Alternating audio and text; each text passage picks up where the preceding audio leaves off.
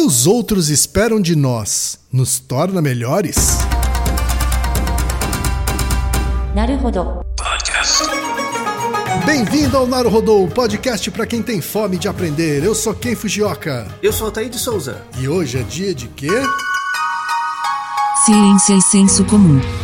Altaí, vamos para os recados da paróquia. Quais são? Número 1, um, vai no iTunes Store, dê 5 estrelas e faça o seu comentário. Isso aí. Número 2, indique um episódio do Naruhodô para alguém que nunca ouviu o Naruhodô ou mesmo nunca tenha ouvido um podcast. Vamos aumentar o tamanho de nossa podosfera. E número 3, Altaí. Ah. O número 3 é sobre ajudar a manter o Naruhodô no ar, Altaí. Isso aí. E para contribuir, basta usar o aplicativo PicPay e assinar o apoio mensal de 15 reais. São duas Coca Zero, querido ouvinte, querido ouvinte. Uma para o Altair e uma para mim. E como assinante, além da nossa gratidão, você terá três coisas. Um, você terá acesso ao grupo secreto no Telegram, ou seja, assinante pode conversar com a gente com a comunidade de ouvintes assinantes. Dois, você terá vantagens especiais. Por exemplo, assinante recebe os episódios no grupo secreto do Telegram antes de todo mundo. E três, você receberá conteúdos exclusivos. Por exemplo, assinante recebe episódios que só são distribuídos no grupo secreto do Telegram. Então é isso. Baixe o aplicativo PicPay e assine o apoio mensal. Com o PicPay você ainda vai poder pagar boleto, transferir dinheiro entre amigos, recarregar celular, sacar o saldo em qualquer banco 24 horas sem taxa. E olha só, no primeiro mês de apoio ao Narodô, você ainda tem um cashback de 15 reais. Isso mesmo, você assina e recebe seus 15 reais de volta. Uhum. Tá. Agradecemos desde já e participem, por favor. É isso aí. Antes da pauta, mais um recado. Naruhodô está abrindo espaço para as mulheres podcasters, porque representatividade é importante também na podosfera. O destaque de hoje vai para o podcast Salão Comunal, comandado pela Andressa e pela Jessie. Ouça o recado que elas deixaram para você, ouvinte do Naruhodô, e conheça o podcast Salão Comunal. Ouvintes do Naruhodô! Eu sou a Jessie e eu sou a Andresa. Nós somos as criadoras do podcast Salão Comunal, um podcast onde discutimos semanalmente e capítulo a capítulo os livros da saga Harry Potter. Partimos do princípio de que quando amamos uma história de verdade, somos capazes de criticá-la de forma saudável. Estamos nos surpreendendo ao reler essa saga e perceber como nossas opiniões e perspectivas mudaram ao longo dos anos. Afinal de contas, nós mesmas mudamos muito desde que lemos Harry Potter pela primeira vez. Nossos episódios estão disponíveis no Spotify, Apple Podcast e no nosso website salãocomunalpodcast.com.br. Parabéns ao Ken e ao Altair pela iniciativa de divulgação de podcasts produzidos por mulheres. E se você quer conhecer mais podcasts produzidos por Minas, visite a hashtag Mulheres Podcasters no Twitter. E chegamos ao momento Alura, querido ouvinte, querido ouvinte. Eu sei que nessa época de isolamento social a gente é bombardeado o tempo todo com lives, webinars, cursos, e embora o senso comum tente nos convencer de que estamos em home office, a verdade é que estamos sendo forçados a ficar em casa e tentando trabalhar em meio a uma pandemia. Então, meu recado é: antes de mais nada, vá com calma e cuide de sua saúde mental. Dito isso, pode ser sim um bom momento para dar uma acelerada em sua carreira profissional. E é para quem estiver afim de fazer isso que eu quero falar aqui da Alura, a maior plataforma de cursos online do Brasil. Tem mobile, programação, front-end, infraestrutura de tecnologia, design, user experience, marketing digital, data science, inovação, gestão, tem para todos os gostos. E a Alura não é só uma plataforma. Ela é uma instituição de ensino, ou seja, ela garante a qualidade dos cursos que são produzidos por ela mesma. E funciona de um jeito muito simples. Você tem acesso a mais de mil cursos com uma única assinatura. Agora a vantagem: ouvinte Naruhodô tem desconto de 100 reais. Mas para ter esse desconto, precisa acessar a seguinte URL, anota aí, alura.com.br barra promoção barra Naruhodô. Repetindo, alura.com.br barra promoção barra Naruhodô. Altaí, temos pergunta de ouvinte, Altaí. Aliás, ok, não sei se você lembra, a gente entrou agora em agosto, é mês de aniversário do Naruhodo. Fizemos mais um ano de Naruhodo. Estamos indo para o quinto. É verdade. Estamos indo para o quinto ano, não é isso, Altaí? Pois é, quem diria, hein? Aniversário de quatro anos e indo para o quinto. Verdade, quem diria? Que muitos anos venham ainda, hein, Altaí? Pois é. E aí, nesse mês de aniversário, O e-mail veio do Humberto de Oliveira Pedra dos Santos, que tem 27 anos, é advogado do Rio de Janeiro, capital, Altair. Ele diz o seguinte: Prezados Ken e Altair, estava naquele loop infinito de ver vídeos relacionados no YouTube quando me deparei com um que se denominava Efeito Pigmaleão. O vídeo me chamou a atenção pois a thumbnail era um ciclo, onde uma garota recebe uma flor de um garoto, depois se olha no espelho e se sente mais bonita. Se sentindo mais bonita, ela é mais desejada não só por este garoto, mas por outros meninos. Sendo desejada por outros meninos, o garoto inicial oferece, em vez de uma flor, um buquê completo, e a menina se sente ainda mais bonita e confiante. Por fim, com essa confiança, ela atrai ainda mais atenção, gerando um ciclo benéfico onde a menina é cada vez mais paparicada. E isso me lembrou como o Instagram funciona hoje em dia. Como nós medimos nosso valor pela quantidade de likes que recebemos. Se alguém recebe muitos likes num post, pode atrair o interesse de alguma marca em divulgar seus produtos com essa pessoa. Por conseguinte, se a pessoa recebe propostas de trabalho pelos seus posts no Instagram, ela se sente incentivada a postar mais. Postando mais, é provável dela receber propostas ainda mais vantajosas num ciclo auspicioso. Numa rápida pesquisa no Wikipedia, é dito que o efeito Pigmalion é o nome dado em psicologia ao fenômeno em que, quanto maiores as expectativas que se tem relativamente a uma pessoa, melhor o seu desempenho. Seria esse efeito real mesmo? ou as evidências ainda são muito fracas? Altair, o que é que os estudos dizem sobre o efeito Pigmaleão, Altair? É uma boa pergunta, não é? É, é uma ótima pergunta. É, inclusive, a descrição que ele fez do processo do Instagram é meio assim, né? Aliás, um e-mail muito bem escrito, hein? Pois Sejamos é. justos. E parabéns a ele e aos advogados. Pelo menos alguma coisa. Mas enfim. Você sabe disso melhor que eu, ok? Por exemplo, no Instagram, ou... no Twitter acho que menos, mas mais no Instagram. Quando você tem muitos seguidores e muito engajamento, isso vai atraindo a atenção das marcas mesmo, né? Sim. E aí vai gerando um ciclo. Então, esse efeito Pigmaleão, ele descreve razoavelmente bem o Instagram no ambiente virtual, quanto mais engajamento, quanto mais acessos você gera, isso gera um efeito rebote em você mesmo, né? Uma retroalimentação. Sim. Mas será que isso acontece assim no, no, mundo real, não só no virtual? Porque parece que esse efeito ele é muito prevalente no mundo virtual mesmo antes de, de, explicar como isso acontece, vamos explicar o que, que é esse efeito, né? O efeito Pigmaleão. Sim. O efeito Pigmaleão, ele vem do mito de Pigmaleão, né? Da, da mitologia grega. Pigmaleão foi um, um, rei cipriota que também tinha habilidades como escultor. Né? Ele era um ótimo escultor e ele resolveu viver isolado numa ilha e ele construiu uma estátua de uma moça que era tão bonita que ele acabou se apaixonando pela própria estátua. Uhum. E aí ele dedicou, ele fez uma oferenda no altar de Afrodite e Afrodite deu vida à estátua, né? Sim. E aí ele se casou com a estátua e teve uma filha que chama Paphos, que é o nome de uma das ilhas do Chipre. No meio do salseiro ali entre a Grécia e a Turquia, Sim. Tá? tem uma ilha que chama Paphos, é a filha de Pigmaleão. Isso foi descrito nos textos de Ovídio, né? ele contava sobre esse, esse mito. Então Pigmalião se apaixonou pela própria estátua. Ele, só esclarecendo que ele, quando ele casou, a estátua já tinha virado uma mulher de carne e osso, né? Isso, isso, tinha adquirido. a Afrodite já tinha transformado a estátua numa mulher. É, bom, é, as parafilias existem desde tempos imemoriais, mas enfim. Uhum. É, mas a ideia é a pessoa se apaixonar pela própria estátua, né? Pela própria criação, pelo próprio resultado do comportamento dela que seria pela própria expectativa. Então essa estátua é uma representação da expectativa que a pessoa tem. Então, o, o Pigmaleão ele foi se isolar naquela ilha porque, na verdade, ele tinha uma visão muito negativa das mulheres naquela época. Então, ele resolveu se tornar é, alguém isolado, um ermitão, e aí nisso ele criou uma estátua que seria a melhor visão possível do que ele achava que seria uma mulher. Ah, é, uma idealização, né? Uma idealização, isso. Que é uma expectativa, né? Uma expectativa não deixa uhum. de ser uma, um ideal sobre algo, né? E o efeito Pigmalion ele descreve isso, em que é, é bem como o ouvinte descreveu, é, é, um ciclo. As suas ações afetam a crença dos outros. Então eu faço uma coisa, isso afeta a sua crença, que afeta as ações dos outros sobre nós, que afeta nossas crenças sobre nós mesmos, e aí afeta as nossas ações. Tudo bem? E aí entra no ciclo. Certo. Tá? Então o que eu faço afeta o que você acha de mim, o que você acha de mim afeta o que eu, o que eu acho sobre mim mesmo, e aí afeta a minha ação sobre mim mesmo. E aí a coisa uhum. anda. Tá? Certo. Esse efeito ele é, ele é interessante para mostrar que as pessoas não existem em si.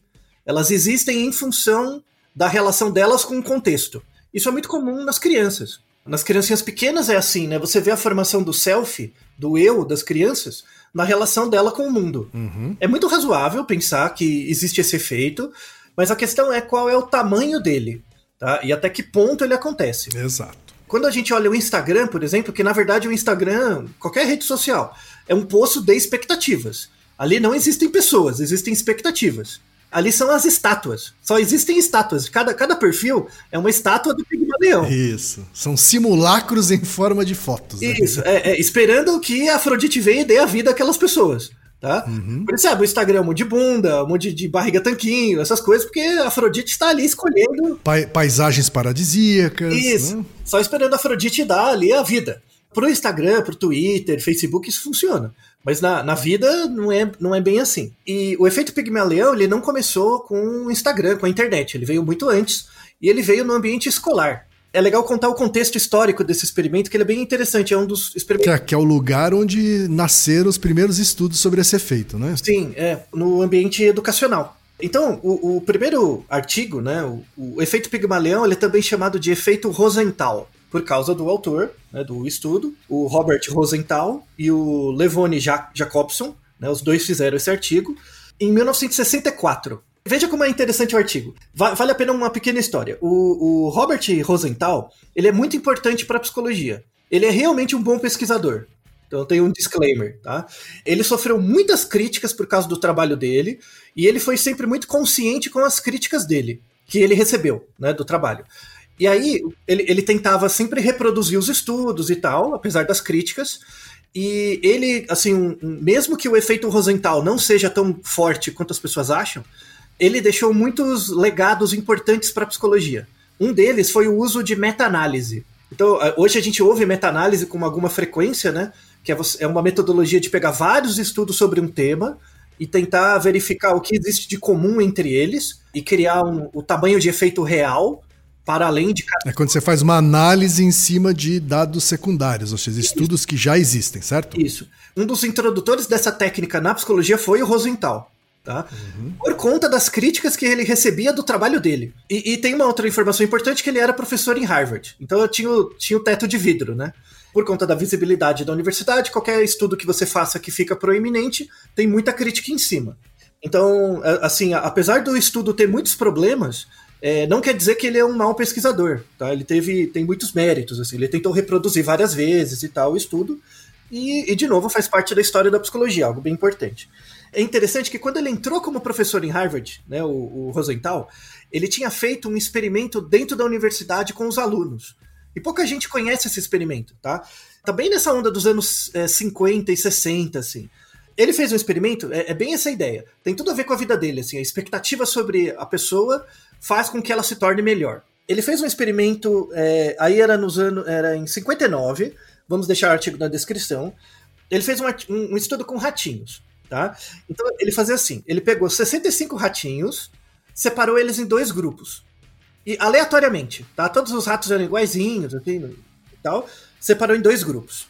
Um dos grupos, ele atribuiu, ele inventou, ele disse que os ratos eram espertos, porque os ratos Certo. conseguiam resolver, entrar e passar por um labirinto muito rápido.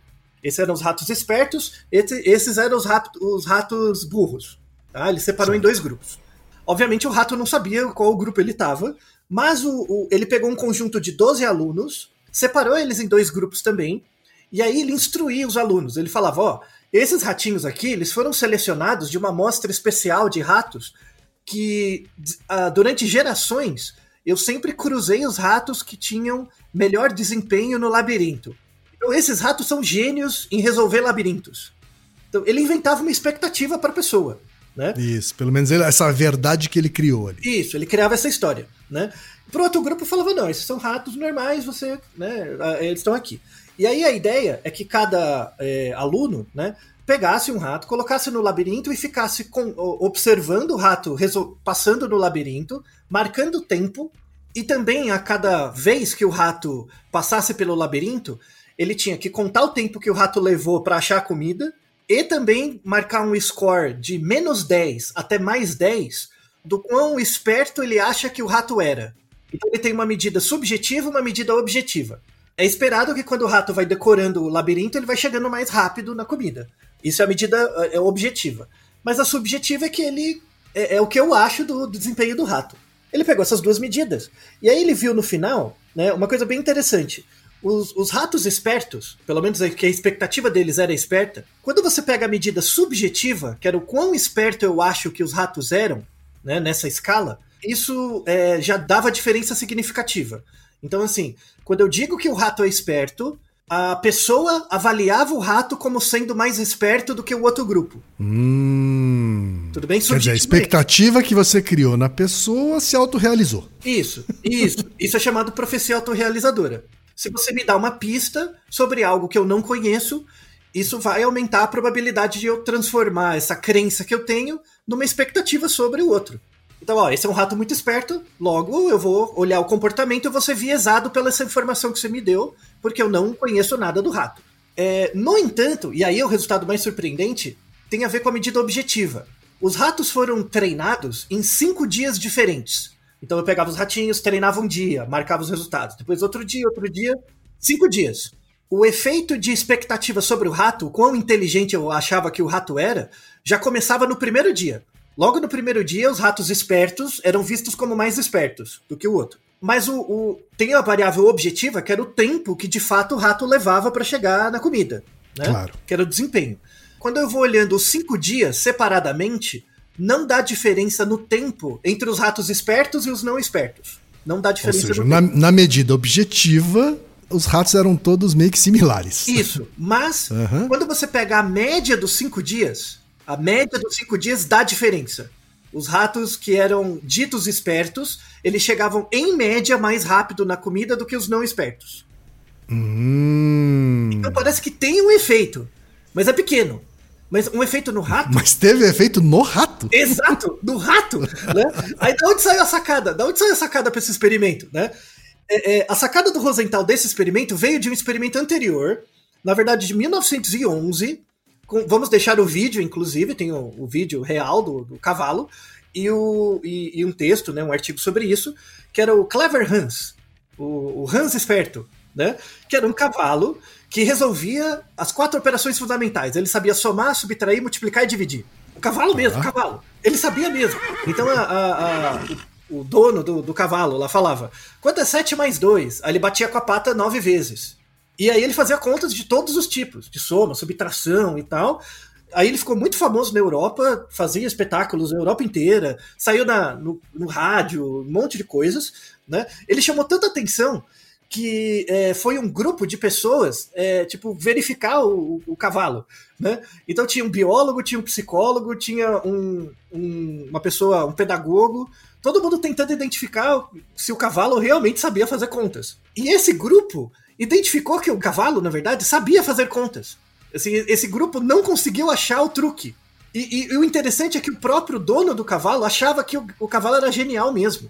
É, é, ninguém conseguiu pegar naquela época. Até que um psicólogo, né, é, mais, mais ligeiro, pegou a manha. É, lembra que em 1911, 1910 ali a gente não tinha muitos experimentos, né? Assim, a, a- os desenhos de experimentos ainda estava começando. Ele sacou qual que era a manha. Né? De fato é um cavalo muito esperto, mas ele não sabia fazer contas. Tá?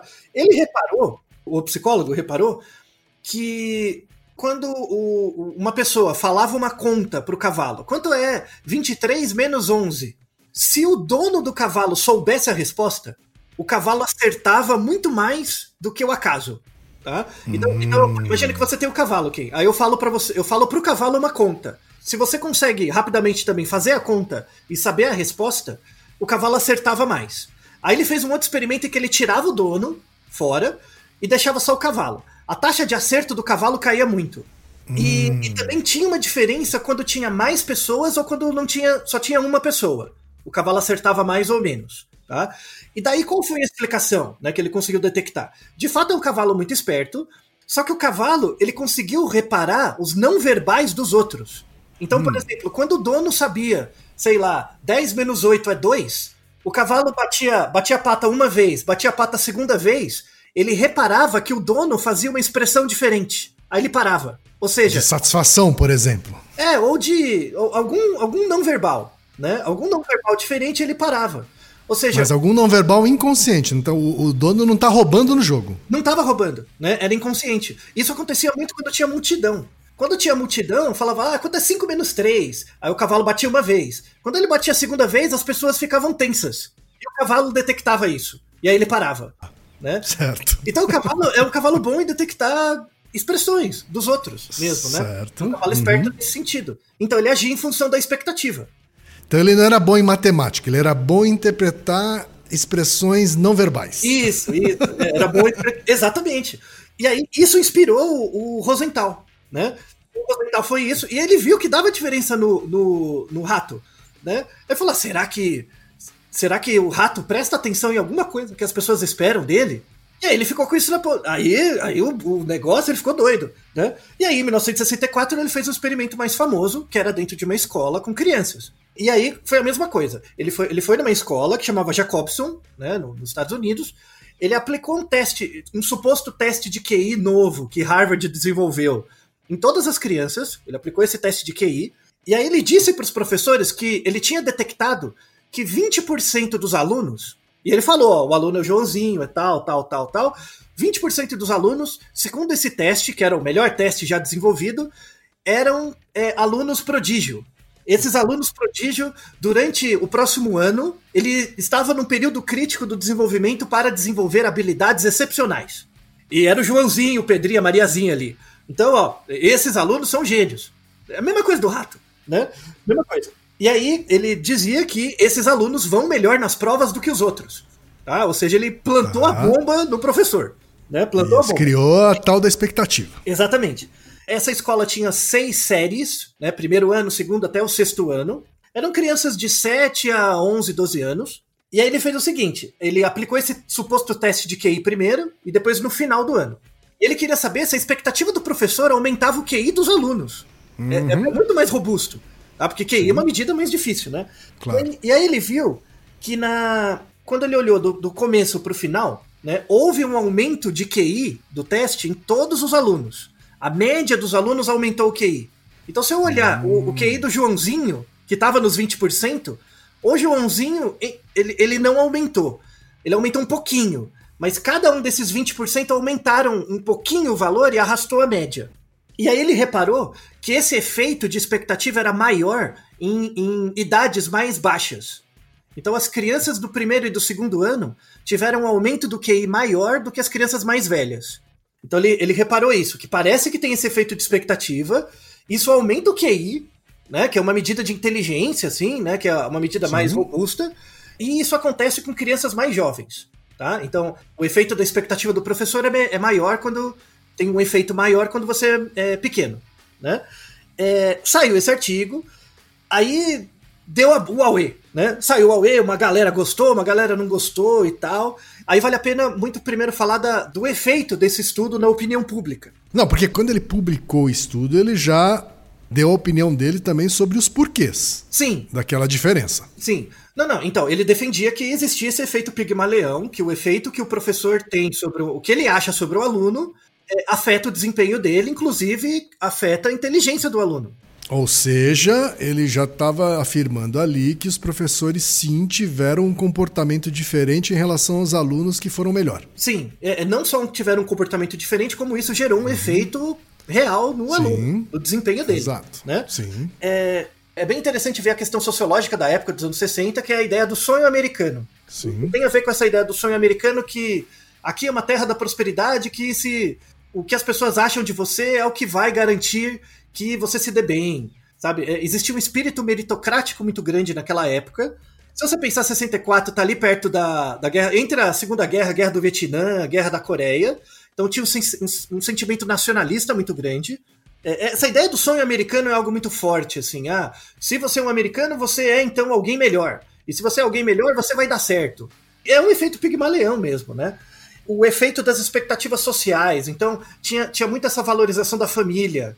Você tem que ser uma boa, um bom exemplo. Bem essa coisa do, do, do seriado Anos Incríveis, por exemplo, que você pega na TV Cultura na época, é, representava muito isso. Tá? Sim. É, ao mesmo tempo tinha uma coisa do professor. Então que, ah, como é que eu faço para pegar alunos com dificuldade e fazer os alunos ficarem melhor, aumentar o desempenho deles? É só estimular eles, né, criativamente. Falar, não, você é bom, vai, é isso aí. É, então surgiu toda essa ideia de treinar o professor para tentar ser mais assertivo com os alunos. É, então começou a surgir essa, essa coisa meio mecânica, assim, né? É só falar que os alunos são bons mesmo que eles vão ficar bons.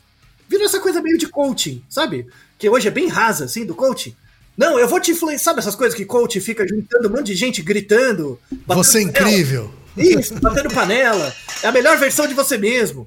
Uma, uma dessas coisas, dessas bobagens que as pessoas fazem hoje, surgiu nesses estudos do Rosenthal. Logo, em quatro anos depois do estudo dele, já teve uma crítica.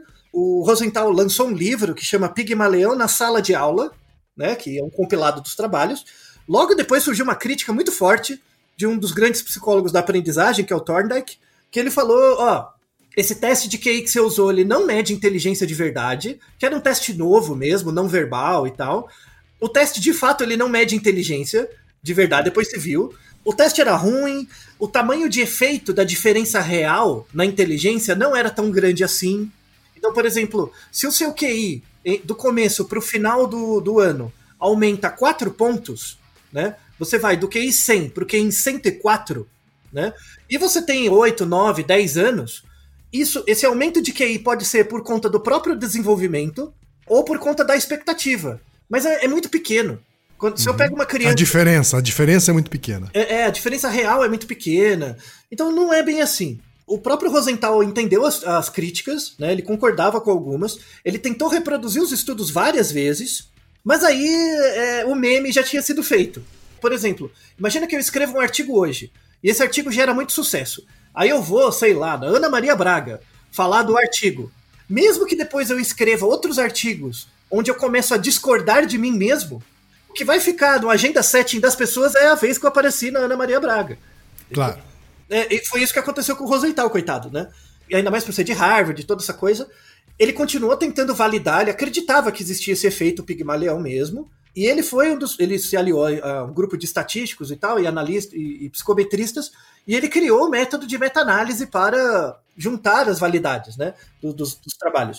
Só para vocês terem uma ideia, de, de 1964 até 1989, já tinham sido publicados 234 artigos que tentavam reproduzir o resultado dele. Tá? Caramba. Muita coisa. Quer dizer, ele, ele conseguiu uma repercussão dentro da própria comunidade acadêmica. Sim, muito grande. É, é, e aí ele foi um dos primeiros que fazia estudos de meta-análise juntando esses trabalhos. E aí ele começou a achar resultados interessantes, que deixava esse, esse efeito é, é, mais interessante, assim. Ele, ele chegou numa conclusão interessante. Uma delas é a seguinte: por que que esse efeito... Primeiro, ele viu que o efeito é pequeno, tá? Certo? É, por que Existe, mas é pequeno. bem pequeno, tá? E, e por que, que ele acontece mais em crianças menores? Né? Ele achava que era porque as crianças mais jovens sofriam mais com a influência dos professores.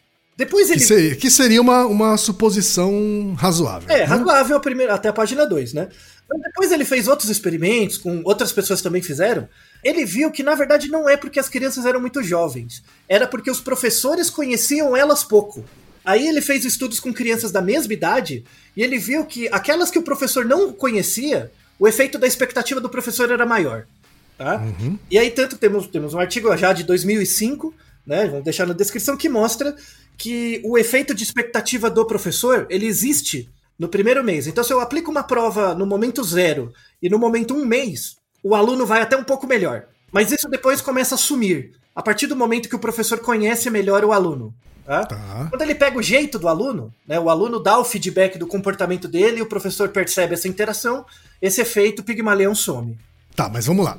Se a gente está falando sobre afetar, ter um efeito final sobre a performance do aluno, então significa que existe a expectativa do professor em relação ao aluno, um comportamento a partir dessa expectativa e aí o efeito no aluno sobre esse comportamento. Isso. E aí tem a percepção dele sobre o comportamento dele.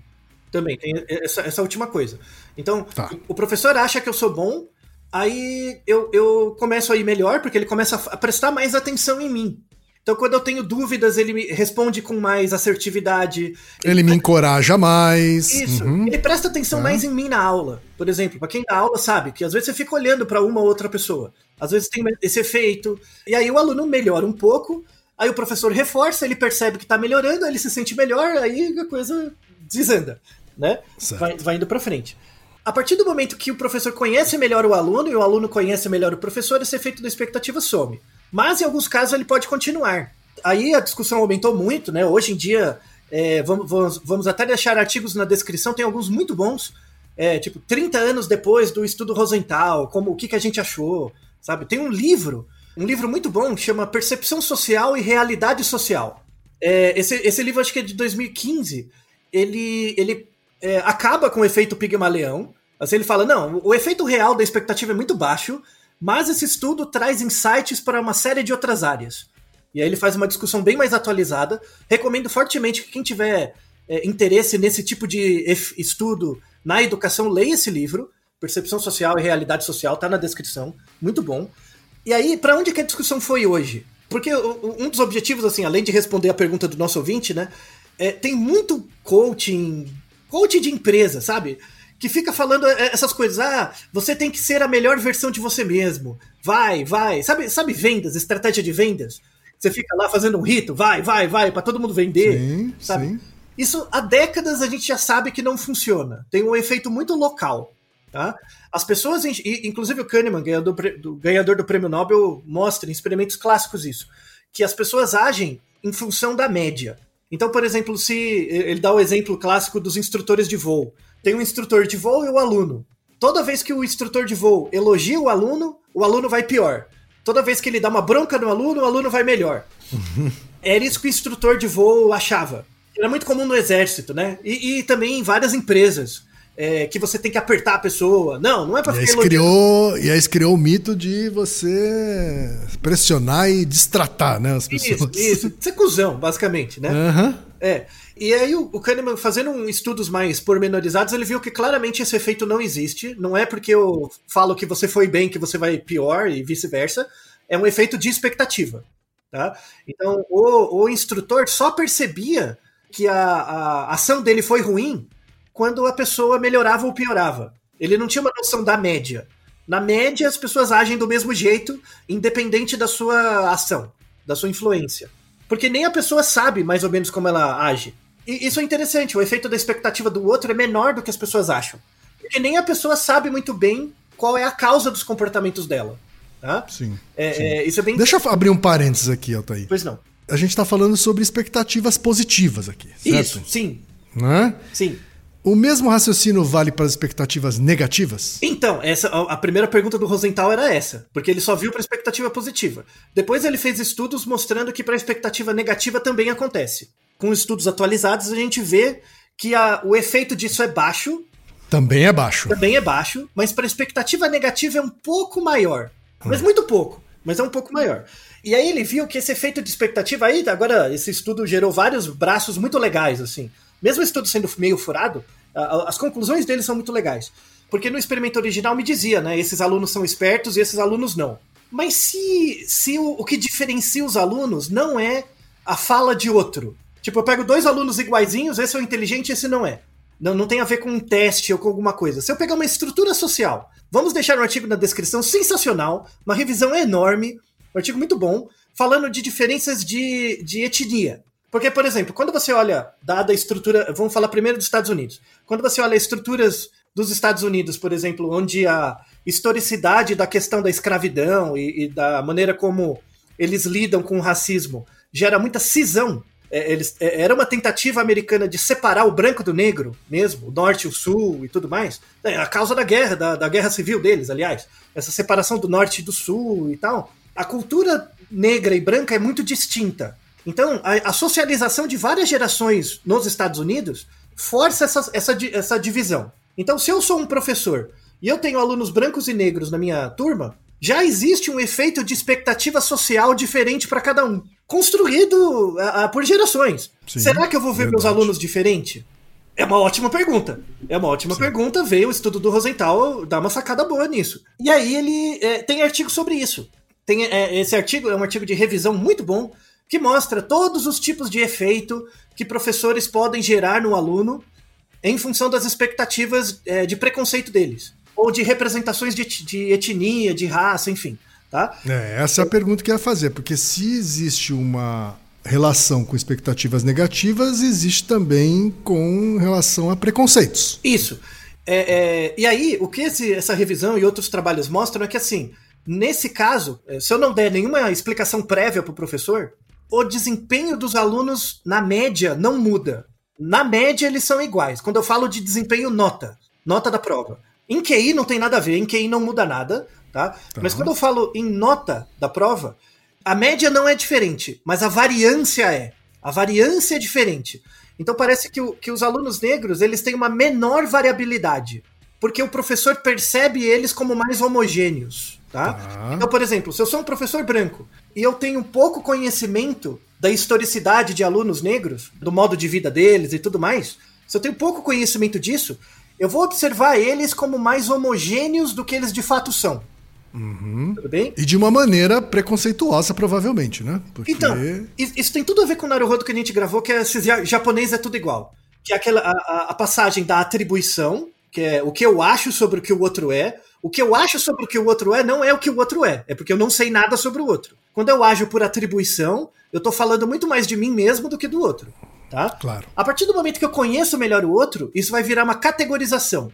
Não, não, vocês não são, vocês japoneses não são todos iguais. Tem esses e esses. Eu vou separar em categorias. A partir do momento que eu separo em categorias, quando eu conheço melhor o outro, aí vai virar um conceito. Aí eu tenho um conceito do que é ser branco, um conceito do que é ser negro. negro.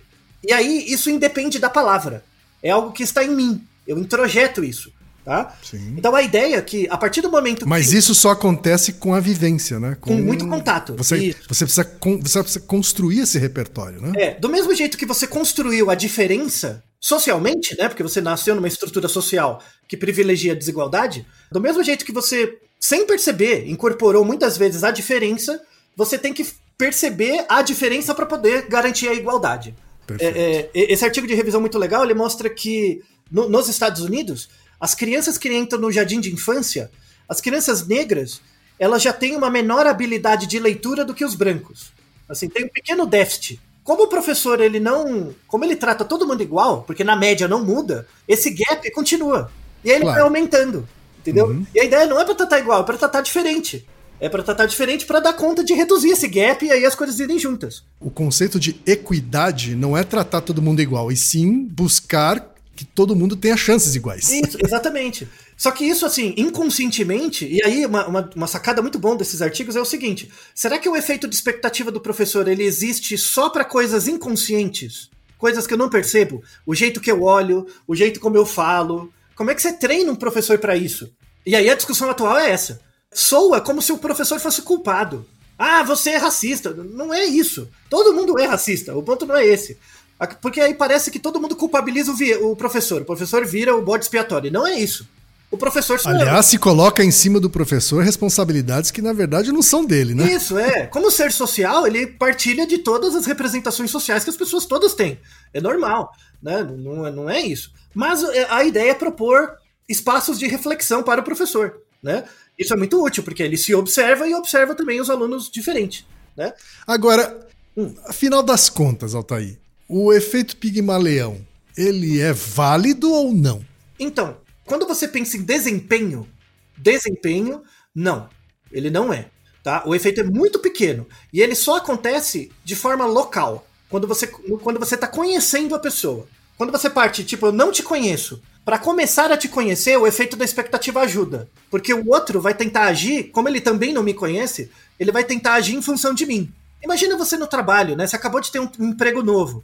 Você vai ficar tentando atender a expectativa um pouco e tal, para conhecer. sim. Depois você se adequa. É bem esse mecanismo, tá? Então ele Tá todo mundo tentando dar o seu melhor, né? no, no começo, sim.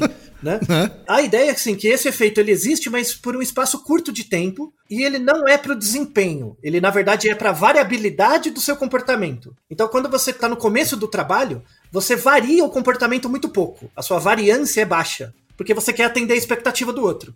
Conforme você vai ganhando mais experiência, sua variabilidade aumenta. Aí você vai se tornando mais, entre aspas, você mesmo. Tá bom? Uma outra pergunta, Altair. Pois não. Qual é a similaridade e a diferença desse efeito Pigmaleão com o efeito placebo? Ah, muito Porque bem. muitas coisas que a gente ouviu aqui lembram um pouco também o efeito placebo. Sim, sim.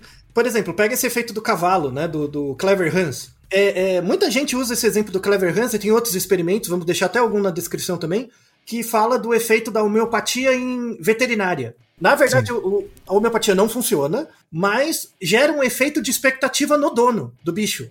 E o animal é, é igual o Clever Hans, é igual o cavalo. Né? O cavalo olha o, o que o dono faz. Se o dono age diferente quando eu dou um remédio, o cavalo ou o bicho vai agir diferente. Então a, a, tem muito a ver com o efeito placebo. Que é uma coisa que, que as pessoas perguntam, né? Mandam e-mails perguntando, mas se o efeito placebo funciona desse jeito, como é que ele funciona com seres que não sabem da existência do efeito placebo? Sim, não, se, eu falo, eu peço para as pessoas fazerem um experimento. Dá a homeopatia pro, pro gato, pro cachorro, e coloca ele em outro lugar com outras pessoas que não seja você. Você vai ver que o desempenho dele vai ser muito parecido. Então você é a fonte do viés, porque o, o, cachorro, o gato, a galinha, ele presta mais atenção em você também. Não subestime o fato de você ser um emissor, um radar emissor de vieses. E aí, para fechar o, o episódio, é, eu quero também uma forma de homenagem, né? Infelizmente, por muito pesar, é, depois de 37 anos, o, o, Chaves e o Chapolin estão fora da TV aberta brasileira, que é uma tragédia. Agora, agora eu vou poder falar que eu sou velho, porque eu sou do tempo que tinha Chaves da TV, né? Eu quero mostrar para vocês esse efeito Pigmaleão na prática, com um excerto de uma obra-prima do Chapolin, que é o, o Coyote e o Lobo. Vamos ouvir esse excerto do, do Chapolin nas mãos do nosso querido Reginaldo. Por favor, Reginaldo. Pois eu também não acho que essas marcas tenham sido feitas por um ser humano, não. Ou por um lobo. Ou um coiote. E qual é a diferença? Bem, acho que está muito clara. Um, um coiote jamais se atreveria a abrir uma porta. E um lobo? Tampouco. O Chapolin, é verdade que ele não uiva quando tem fome? O coiote ou o lobo? O coiote. Não, um coiote nunca uiva quando tem fome. E o lobo? Tampouco. Bem, o importante é que não pode se transformar em ser humano. O coiote ou o lobo? Ah, digamos o coiote. Hum, o coiote nunca poderá se transformar em ser humano. Ah, e um lobo? Tampouco. Mas atacam as pessoas. O coiote ou o lobo? Espera, espera um momentinho. Os dois não atacam as pessoas? Sim. Então por que pergunta o coiote ou o lobo? Porque os dois atacam as pessoas. Mas o coiote jamais se atreveria a atacar uma pessoa adulta. Ah, e o lobo? Tampouco. Vem cá, Altair, o que é que esse trecho do Chapolin tem a ver com o efeito Pigmaleão? Primeiro, primeira obra-prima, né, do Coyote e o Lobo. Todo mundo dá risada, não importa a sua idade. A gente tem que fazer um Naruhodo sobre o Chaves, especificamente, mas enfim. né? Por exemplo, ó, você acha que o Chapolin sabe a diferença entre o coiote e o lobo? Se ele sabe a diferença? Ele sabe. Assim, ele sente a diferença. Ele, quando ele olha um coiote e um lobo, ele sabe ver a diferença? Eu não sei. Não, o que você notou? Você notou que ele não sabe categorizar um coiote e um lobo. Sim. Mas ele sabe a diferença. Tanto é que pergunto para ele, por que, que você pergunta? Por que, que você pergunta se o coiote e o lobo, se os dois fazem a mesma coisa? Essa é a ideia do conceito. No conceito, quando você já tem o conceito de representação social, você não consegue voltar na categorização. O que é ser branco ou negro? Eu não sei, eu vejo a diferença. Quando eu crio categorias, às vezes a categoria está nos dois grupos. Às vezes é uma coisa que eu não consigo nomear. Então, qual é a diferença Sim. entre um cachorro e um lobo? Ah, o cachorro tem focinho. E o lobo também. É, é exatamente isso. O, o, o que dá para dizer é que o, o Chapolin ele tem o conceito do que é um cachorro, do que é um coiote e um lobo mas ele não tem mais a categorização. Ele não consegue mais voltar atrás. Isso. Transforma o coiote em um lobo num aluno A e B. Então, ah, o aluno A tirou 8 na prova. E o B também. Né? O aluno A, ele tem dificuldade nos esportes. E o B também. Ou seja, o, o professor está mostrando que eles são diferentes, mas não pelas categorias, porque ele não consegue. O professor sabe que eles são diferentes. Ele sabe que o fulano é esperto e o outro não. Esse, esse é o pulo do gato. Porque o que acontece? Nos Estados Unidos, o efeito de gap étnico aparece muito, porque historicamente sempre se forçou a diferença entre branco e negro. Né? Uhum, Lá, então, existem as diferenças culturais, algo bem mais enraizado. No Brasil, a estratégia do racismo é diferente. Foi muito uma tentativa de, de branqueamento da população, de tornar todo mundo homogêneo né? Exato. É, é, logo, a maneira como isso aparece é diferente. Não dá para você pegar um artigo desse americano e aplicar aqui. Que ah, o professor olha o aluno branco diferente do, do negro. Não é necessariamente assim. Então você tem que pegar artigos nacionais. Tem um artigo clássico dos anos 80, muito bom, que chama Na, na Vida 10, na Escola Zero. É um artigo muito legal, que ele mostra o seguinte: a, a, os professores conseguem identificar alunos que vão bem e mal em matemática tá? na escola. O professor consegue identificar. Mas quando você aplica uma prova de matemática, quase todos eles vão mal. Mas o professor consegue. Não, esse aluno, apesar de ter ido mal na prova, apesar de um ter focinho e o outro também, esse aluno é bom em matemática. Né? E aí, a, a, a ideia era você criar um, uma forma de aprendizado mais parecida com a vida do aluno. Então, por que, que o professor sabia que aquele aluno era esperto, era bom, apesar da nota ruim? Porque o professor conhece o aluno. Isso. De novo, chegamos ao ponto do repertório, né? Muito bem. Você... Uhum. Muito bem. E aí, esse artigo, eh, depois ele teve uma replicação em 2018, né? Que é bem legal ver os dois artigos para ver a, a, transição dos estudos. É, é, aplicado especificamente em matemática, mas vale para qualquer área. Que eles, eles faziam assim, é sensacional esse artigo. Ele colocava na lousa assim, 200 menos 80, na, na, nesse jeito padrão de matemática, né? E a criança lá escrevia, escrevia tudo errado. Nem sabia escrever direito, ela sabia. Mas aí qual é a resposta? A pessoa falava a resposta correta, 120. Ou às vezes ela falava a resposta errada. Mas aí é, perguntavam para a pessoa coisas do dia a dia. Então tinha algumas crianças que trabalhavam numa feira. Aí perguntava: "Ah, uma maçã custa 30 cruzeiros. Quanto custa 10 maçãs?" Aí a criança começava a fazer a conta, ela dava a resposta certa, porque eu aplicava na realidade dela. Então, ah, você, eu comprei 10 maçãs e te dei 500 de dinheiro. Quanto você tem que me voltar de troco? Ela fazia a conta do jeito dela e dava o troco certo. Ou seja, a criança sabia matemática, mas ela não sabia do jeito esperado. Entendeu? É, é a ideia da expectativa negativa. Então a, a criança não se adequa à escola porque a escola não é feita para entender a realidade dela. E essa é a pegada da educação agora. Então esse efeito de expectativa ele tem dos dois lados. Tem o efeito do professor sobre o aluno, mas tem o efeito do aluno e a sua, as suas representações sociais sobre o que é ensinado na escola. E essa é a sacada interessante, sabe? Então, você pode imaginar o Chapolin como sendo o professor do coiote e o lobo. Ele fala: não, o coiote é diferente do lobo. Ah, mas um tem quatro patas e o outro também. Porque o professor. O, o, o ninguém melhor do que o Chapolin para diferenciar um coiote e um lobo. Ele sabe. Só que a régua está dentro dele. A ideia é como tirar essa régua do professor e transformar numa métrica que de fato consiga perceber os alunos nas suas idiosincrasias.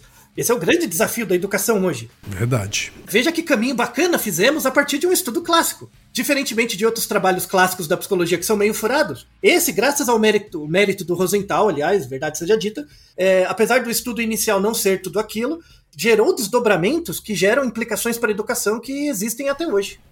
Inclusive porque ele estava aberto a receber e ouvir as críticas isso, ao estudo, né? É isso que faz um bom cientista ser um bom cientista. É, então, agradeço muito ao nosso ouvinte, né, o Humberto, por uma pergunta muito interessante e espero que sirva de instrução para quem for professor, leia os artigos, são muito interessantes. E também serve como homenagem aos ao nossos quatro anos de Naruhodo e também ao Chapolin, que por muito pesar está nos deixando. Naruhodo, ilustríssimo ouvinte!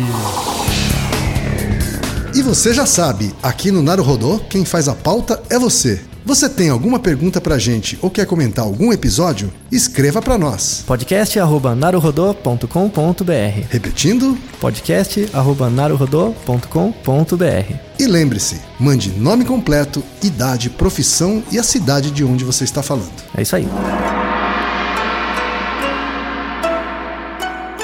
Naruhodo. Esse podcast é, é apresentado por b9.com.br.